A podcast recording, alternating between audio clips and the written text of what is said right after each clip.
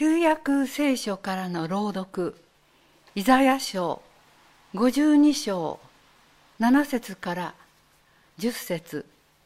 旧約聖書ページ1148ページです。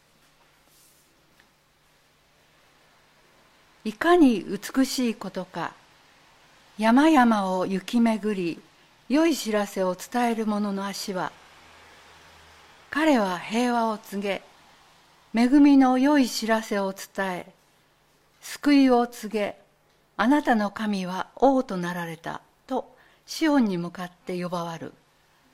その声にあなたの見張りは声を上げ皆共に喜び歌う。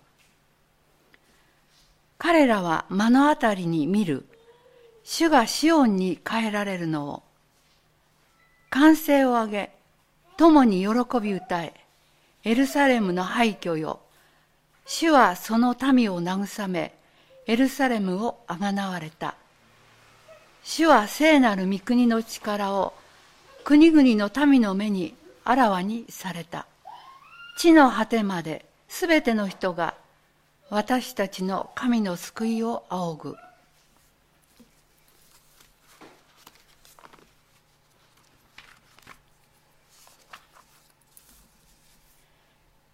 新約聖書の朗読からローマの信徒への手紙一章8節から15節まで。ページ273ページです。まずはじめにイエス・キリストを通してあなた方一同について私の神に感謝します。あなた方の信仰が全世界に言い伝えられているからです。私は巫女の福音を述べ伝えながら心から神に伝えています。その神が証ししてくださることですが、私は祈る時にはいつもあなた方のことを思い起こし、何とかしていつかは神の御心によっあなた方のところへ行ける機会があるように願っています。あなた方にぜひ会いたいのは霊の賜物をいくらかでも分け与えて力になりたいからです。あなた方のところであなた方と私が互いに持っている信仰によって励まし合いたいのです。兄弟たちぜひ知ってもらいたい。他の違法人のところと同じくあなた方のところでも何か実りを得たいと望んで何回もそちらに行こうと企てながら今日まで妨げられているのです。私はギリシャ人にも未開の人にも知恵のある人もない人にも果たすべき責任があります。それでローマにいるあなた方にもぜひ福音を告げ知らせたいのです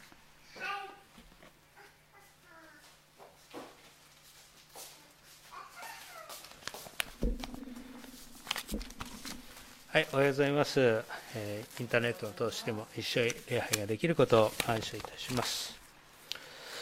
さてですね、あの本日の聖書の箇所、まあ、あのローマ書のとこから選びましたけど、私たちはこうあの人間にはこう願いっていうのがあるわけですよね。いろんなこう願いがあるわけです。この前ですね、私の母と、まあ、家族でお墓参りっていうのをね、あの相模なんとか霊園っていうところに、まあ、父親がそこのお墓買ってですね、もう何年も行ってなかったと言って、もう4年ぐらい行ってなかったって母が言うんで、ああ、まあ、今年からあ、まあ、今年、えー、じゃあお母さん行こうよって言ってあの行ってきて雨降る中 ちょうど雨降っちゃって行ってきたんですね。もう4年、まあ、今年からやっぱもう毎年行こうかなってもうずっと忙しくてなんか何もしてなかったんでねちょっと今年は休憩がいただけてるんであのまあそう言わないで毎年大切だなと思いました。でお墓の前でですね、まあ、おじさんとかえー、僕にすごくよくしてくれたおじさんとか山形の母方の、えー、姉さんのお墓とかねあと親父のとかあのがあるんですけどもまあみんなでねあのうちの孫も連れてって一緒にお祈りをして帰ってきました、えー、何をお祈りしようかな。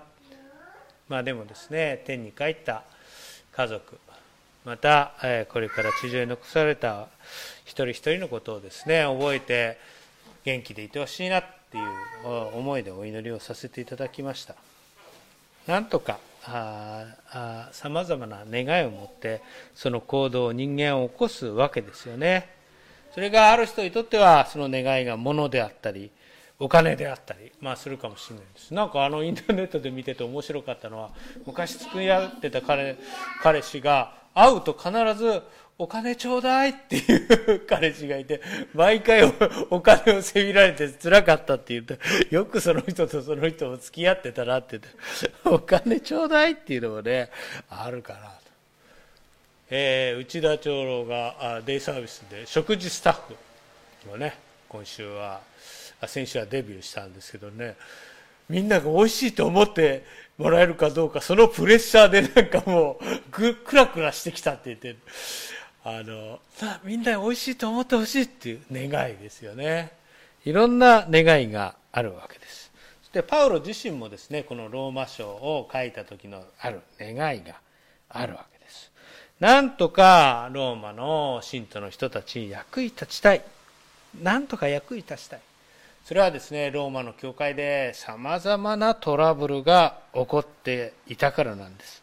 それをなんとか収束させるために自分が与えられた使命を果たしたいなと思ってパウロはローマの訪問の願いを語るわけなんですね。さて、えー、一章八節。まずはじめにイエス・キリストを通してあなた方一同について私の神に感謝します。あなた方の信仰が全世界にあ全世界に伝えられます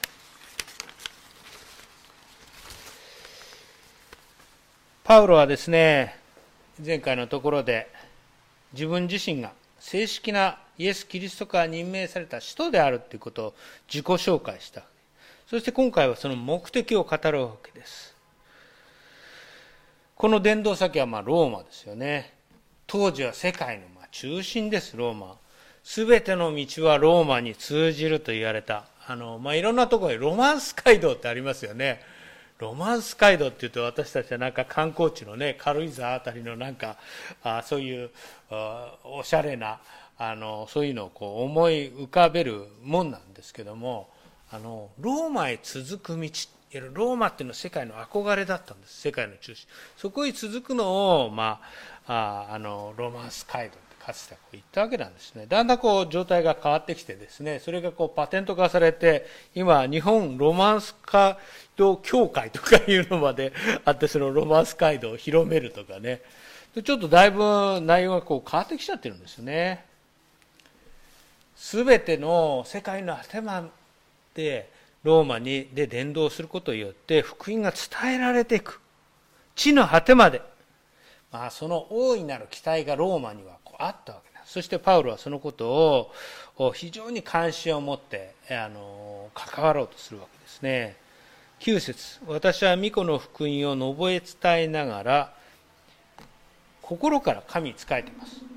その神が明かしてくださることが私は祈る時はいつもあなた方のことを思い起こし何とかしていつかは神の御心によってあなた方のところへ行ける機会があるように願っています。あの、この箇所はですね、すごくなんか文法的に分かりにくいですね。まあ、あの、福音を述べ伝えながら神に仕えてる。まあ、福音伝道で神に仕えてるってことですよね。そして、なんとか神の御心によってローマに行きたいと、その機会を願ってるってことです。そしてあなた方のことを思い起こして祈ってる。ま、これはいいんですけども、その真ん中のね、神が明かしてくださることですが、私はっていう、ちょっと目的感が明確になってないんですよね。神が何を明かしてくださってるのか。これ後ろ側にかかってるのか、前にかかってるのか。えー、これ分かりにくくて言語をいろいろこう調べましたけどね。あのー、バルトはですね、バルトのローマ書はここの箇所をですね、神が私の証人であるって訳すわけですよね。つまり、パウロが使徒であると。そして伝道してるんだ。それは神の承認のもとなされてるんだ。やろローマにはですね、パウロに対する批判的な人が結構いたんです。そして、こんな人はまあ使徒じゃないっていうふうにこう言う人たちもいたわけですよね。いや、そうじゃない。私は神から任命した、された使徒であり、それは神ご自身が明かしてくださる。だからこの行動は正当なキリスト教、あの、信仰的な行動なんだと。まあ、パウロはそのことをそのことは人が証明するんじゃなくて神が証明してくださるっていうんですねそしてその行動の中でローマのみんなのことをいつも思い起こして祈ってるんだローマの仲間へ会いたいんだぜひ会いたいんだぜひっていう言葉がこう言語でも入ってますよね困ってる仲間をなんとか助けたいっていう一心なんです。まあ、ある面ではそれほどローマの教会は混乱していた。さて、じゃあ、パウロはですね、会って何をするのかっていうことですよね、ローマに行って何をしたいのか。それは、神の霊の賜物を分け与えたいっていうんですよね。神の霊の賜物ってね、一体何でしょうね。何かこう、霊力があって、人を癒したり、次々と奇跡を行うことなんです。なんかミラクルなことなんでしょうか？まあ、そうじゃないわけですよね。それだったら別にこんな文章をわざわざ書かなくてもいいんです。手紙じゃなくて、神様もう離れてたって霊力があるんですか？ら、ローマの人をこうしてください、アメンなんて言って。ね、奇跡が起きました。それでもいいわけですよね。そうじゃないんです。パウロは手紙を書く。そして、手紙の力、言葉の力によって力になって励ましたい。何か特別なミラクルな技を持って、ローマの人をあっと言わせて神の存在を明確にしようというんじゃないんですよね。そして彼は自分のその伝道の力は神の賜物である。神からもらったものなんだっていう言い方をするんですね。聖書の言葉の解き明かし、パウロは本当にファリサイ人で、非常に聖書に詳しい勉強した頭のいい人でした。その解き明かしの力によって、力になりたいっていうわけです。困ってる仲間に。しかしですね、このローマの教会っていうのは、パウロが作った教会ではないんですね。いろんなところで違法人伝道してたんですけど、ローマの教会はパウロと関係ないところでできてきたわけです。だからですね、パウロはちょっとね、遠慮してるんですよね、ここの箇所で。まあ別にローマの人としてだからパウロが作った教会じゃないから別に来てもらわなくても困らないんですよね。でも困らないんだけども行きたいっていうそういう関係だからパウロはちょっとね腰低くここのところはお願いしてるんです。なんとかこう励ましたい会いたいっていう。13節。兄弟たちぜひ知ってもらいたい他の違法人のところと同じくあなた方のところでも何か実りを得たいと望んでいる。何回もそちらに行こうと企てながら今日まで妨げられているのです。私はギリシャ人にも、未開の人にも、知恵ある人にも、ない人にも果たすべき責任があります。あなた方のところで何かこう実りを得たいんだと。まあ、役に立ちたいっていうことなんですよ。なんか指導するっていうよりも役に立ちたいんだと。何回も行きたいと思ってるんだ。しかし妨げられている。これはね、パウロがですね、妨げられている。なんかあの、海でナンパしてどうのこうので、えー、行けなかったっていう話とちょっと違うんです。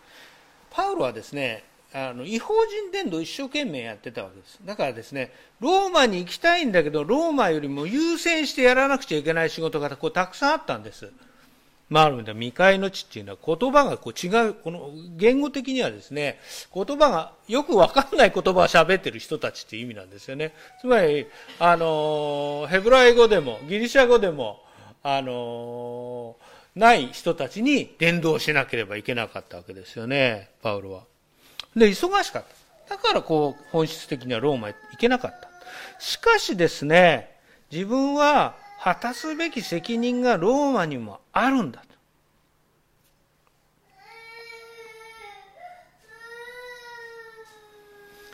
うちのお孫ちゃんが悲しがってますけどね あのですね、あの、ここのですね、果たすべき責任っていうのがすごく僕、新海薬の、まあ、新海薬も新しい新海薬の新しい薬のちょっとダウンロードした方がいいかなと思うんで、前のやつですけども、それこういう果たすべき責任がありますよね。こう訳すんです。返さなければ、返さなければならない負債を負ってます。返さなければならない負債を負ってる。なんか責任があるっていうとなんか、すごく自分がやる気を持って、はい、やりますよって言うんじゃない。でパウルはね返さなければいけない負債があるって言うんですよ自分はそのこと負債ですよ。マイナスの事柄があるからこのことをやらなくちゃいけないんだって言うんですよ。マイナスな事柄がある。自分の使命は負債の中から出てきる出てくるんだ。そのようなものが何か実りを得たいんだ。ただローマに行くんではないんです。果たすべき責任。返さなければならない負債。それを返しに来たい。パウロの願いと本日の説教題しましたけども彼はもちろんローマに行きたい。しかしそれでお邪魔になりたくないわけです。自分がイエス様からもらった賜物それで力になりたい。励まし合いたい。そう願うんです、ね、これ英語での訳だとね、to be encouraged together 書いてましたね。互いに励まし合いたい。これこそがこうパウロの責任だったんですよね。返さなければならない負債を負っている。え、パウロどんな負債を負ってるんですかっていう話ですよね。彼の伝道っていうのは負債を返すことだった。それはイエス・キリストに対する裏切り者としての負債だったかもしれない。その自分を救ってくださった神にその負債を返さなければいけなかった。しかしもちろんそのことは自分が負債を返すことによって救ってくださいって話じゃないんですよね。負債を返すことによってだからあのその功績によって救ってくださいという話じゃなくて先にパウロに現れてパウロを救い出し使徒にしてくださったキリストに対してその感謝を持ってその救われたっていう与えなく救われたっていう負債を返したいんだと。それがパウロの願いです、まあ、そういうある面ではね私たちもそういう願いがなくちゃ多分無理なんだと思います信仰の世界って。私も負債があって救われたそれを返さなくちゃいけないっていう信仰のもとに事柄を考えていかないと。パウロはじゃあその責任をどう果たしていくのか。それはですね彼の頭のいい能力や強い信仰というよりもその負債というマイナスから彼は伝道をしていくわけです。まあ、無からの伝道と言いますかですね、これカール・バルドはこう言うんですね。使徒というのは、使徒というのは、まあ、パウロのことですね、ここで言えば。パウロというのは、プラスの人間ではなく、マイナスの人間である。プラスの人間ではなく、マイナスの人間である。その空洞を持って人々に益する。それは自分自身に由来するのではなく私自身に由来するものでもない。我々は共に無であり無一物無一物である。我々は共に無一あなたも私も共に無である。無の一物でしかないんだ。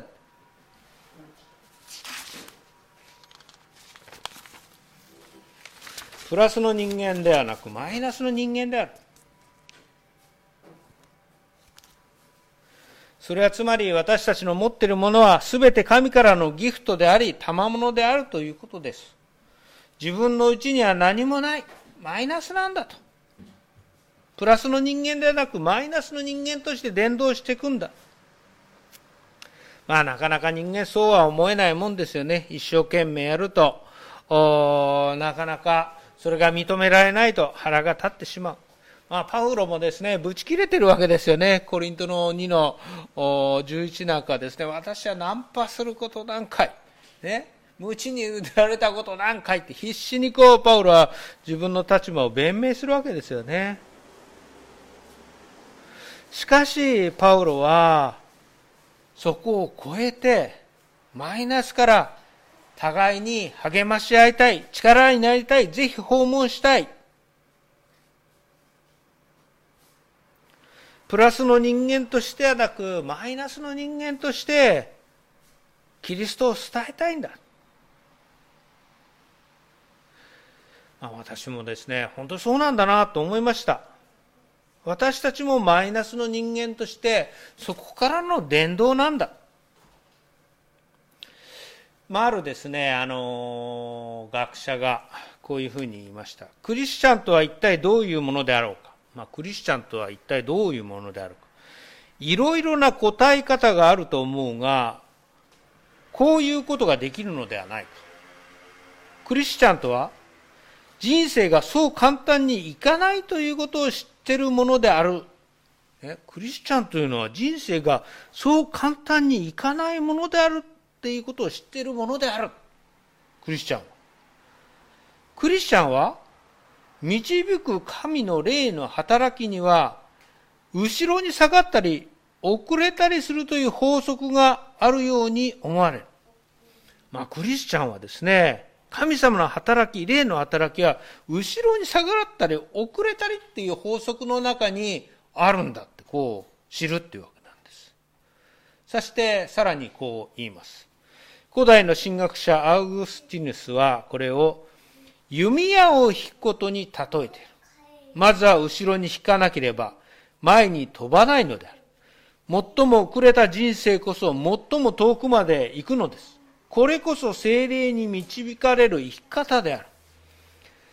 アウグスティヌスはですね、弓矢をこう、弓矢を引く、ね、弓を飛ばすには引かなきゃいけないじゃないか。思いっきり引く。よく、より引いた時により遠くに飛ぶんだ。引かなければ前に飛ばない。つまり、最も遅れた人生こそが最も遠くまで飛ぶんだと。これこそが精霊の生き方なんだ。人生はそんなうまくいかないことをクリスチャン知ってる。それは、後ろに下がったり遅れたりするんだ。しかしそれを後ろに下がったり遅れたりすることこそが、最も遠くまで矢を飛ばすことができるようになるんだ。それが精霊に導かれている生き方なんだっていうんです。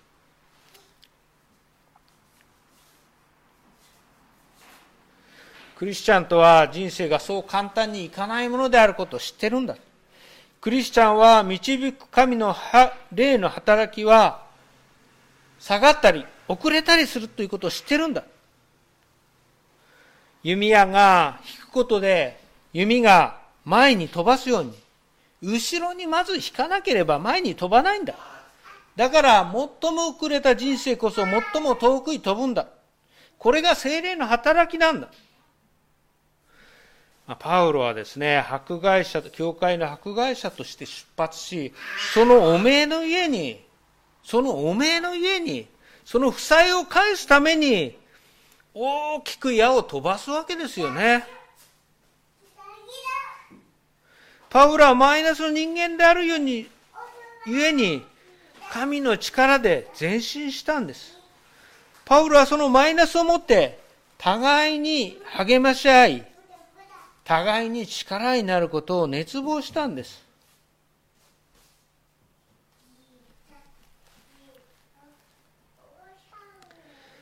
なんかですね、SNS のあれで、なんか知り合いの方の証でこんなのありましたね。あの非常にあの厳しい家庭環境に育ったっていう人の証でした星一徹。ね巨人の星星 一徹。私はその、まあ、あの漫画のね連載のドラマがね好きなようなのか嫌いなのかちょっとわからない。なぜそういうふうに言うの？でも毎回見てたっていうんですね。なぜかというと、自分の父親、星一徹みたいな人間だったっていうんですね。家庭では怒りをぶちまけ、そして、スリッパで頭を思いっきり叩かれ、まずは母親が叩かれ、姉が叩かれ、自分が叩かれ、ある日は自分が叩かれ、姉が叩かれ、母親が叩かれ。まさに巨人の星の中で星一徹がこう、怒りをぶちまけて、ちゃぶ台をひっくり返す。ああいうような家庭で、まあ、ひ、育ったっていうわけなんですよね。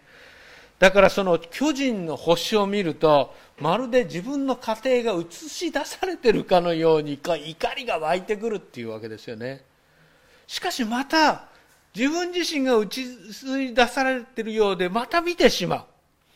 自分の浮かれてる状況が反映されてるかのように感じるっていうんですね。ひどい環境で育った。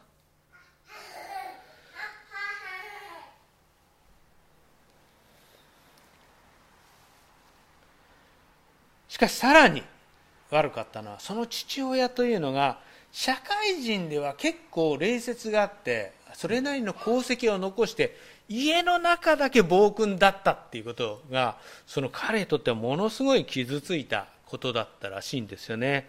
そして彼の中にはこう、人間は信じられない。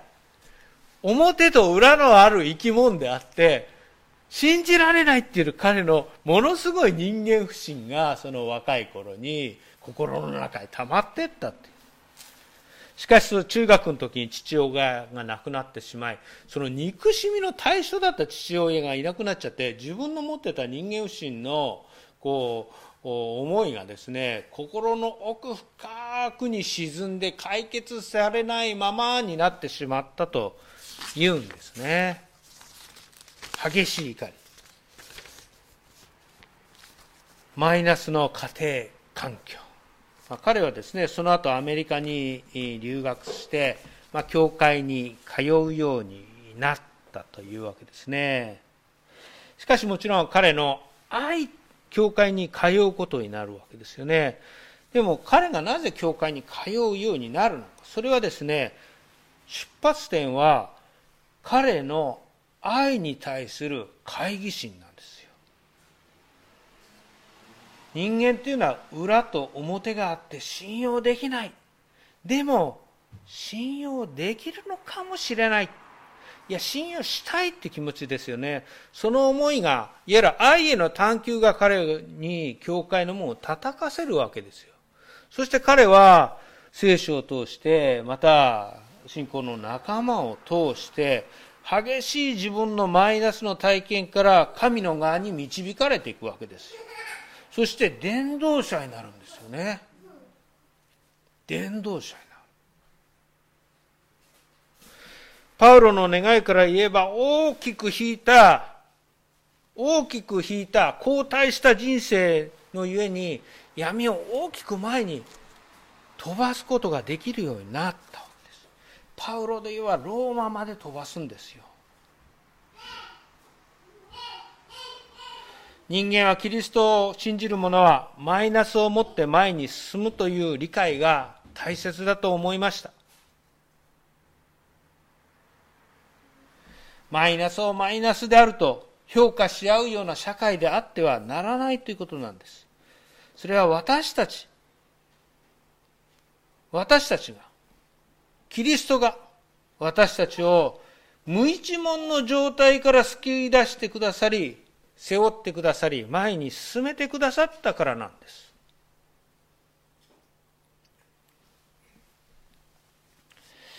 第二コリントの12にこうあります。私の恵みはあなたに十分である。私の恵みはあなたに十分である。力は弱さの中でこそ十分に発揮されるのだと言われました。だからキリストの力が私のうちに宿るように、むしろ大いに喜んで自分の弱さを誇りましょう。むしろ大いに喜んで自分の弱さを誇りましょうと、まあ、パウロは言うわけなんですね。弱さの自覚なくして、キリストの力は十分に発揮されないんです。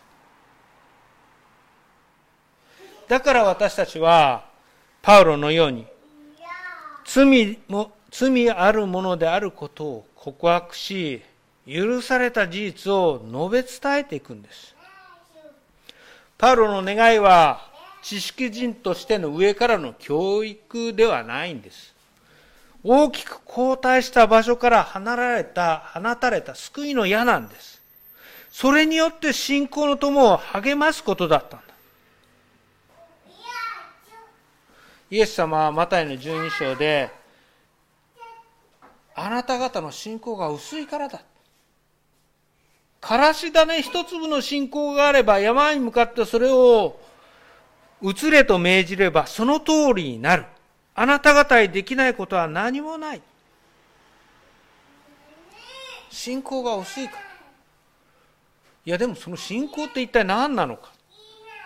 それはからし種一粒、もう見えないような大きさの信仰である。それはまさに無一文なマイナスのとこから発せられる信仰だっていうことなんではないでしょうか。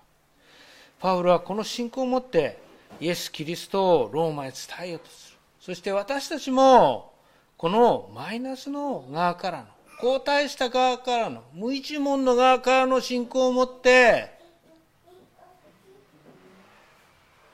与えられた隣人に、共に、地域に、キリストの福音を伝えていきたいと願います。